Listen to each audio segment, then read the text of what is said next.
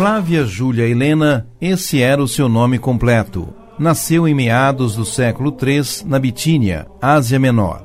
Era descendente de uma família plebeia e tornou-se uma bela jovem, inteligente e bondosa. Trabalhava numa importante hospedaria na sua cidade natal quando conheceu o tribuno Constâncio Cloro.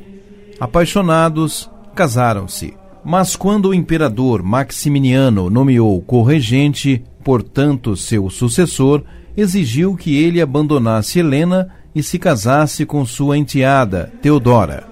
Isso era possível, porque a lei romana não reconhecia o casamento entre nobres e plebeus.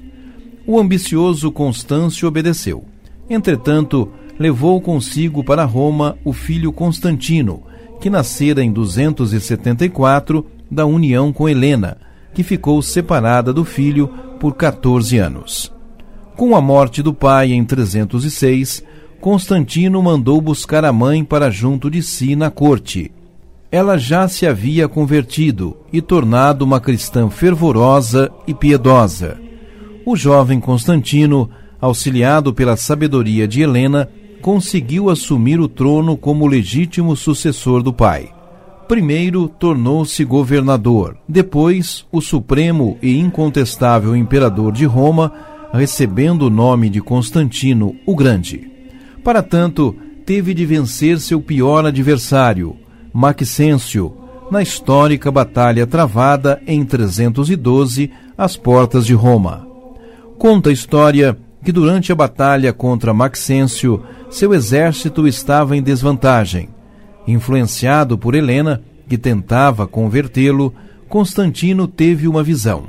Apareceu-lhe uma cruz luminosa no céu com os seguintes dizeres: Com este sinal vencerás. Imediatamente mandou pintar a cruz em todas as bandeiras e milagrosamente venceu a batalha.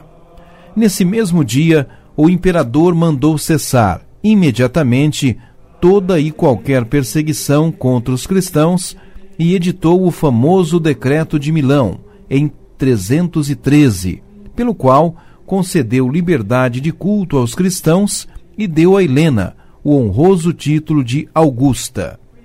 Helena passou a dedicar-se à expansão da evangelização e crescimento do cristianismo em todos os domínios romanos.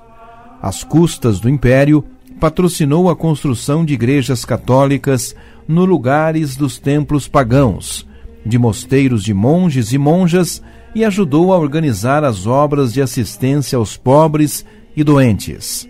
Depois, apesar de idosa e cansada, foi em peregrinação para a Palestina, visitar os lugares da paixão de Cristo.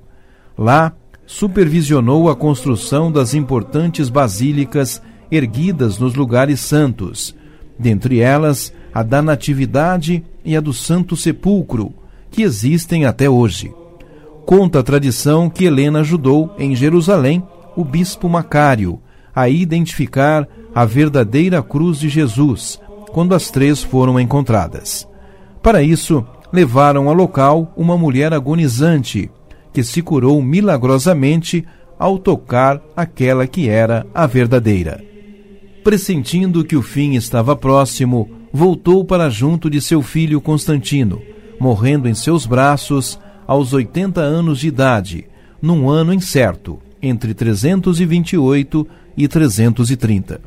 O culto a Santa Helena celebrado no dia 18 de agosto, é um dos mais antigos da Igreja Católica. Algumas de suas relíquias são veneradas na basílica dedicada a ela em Roma.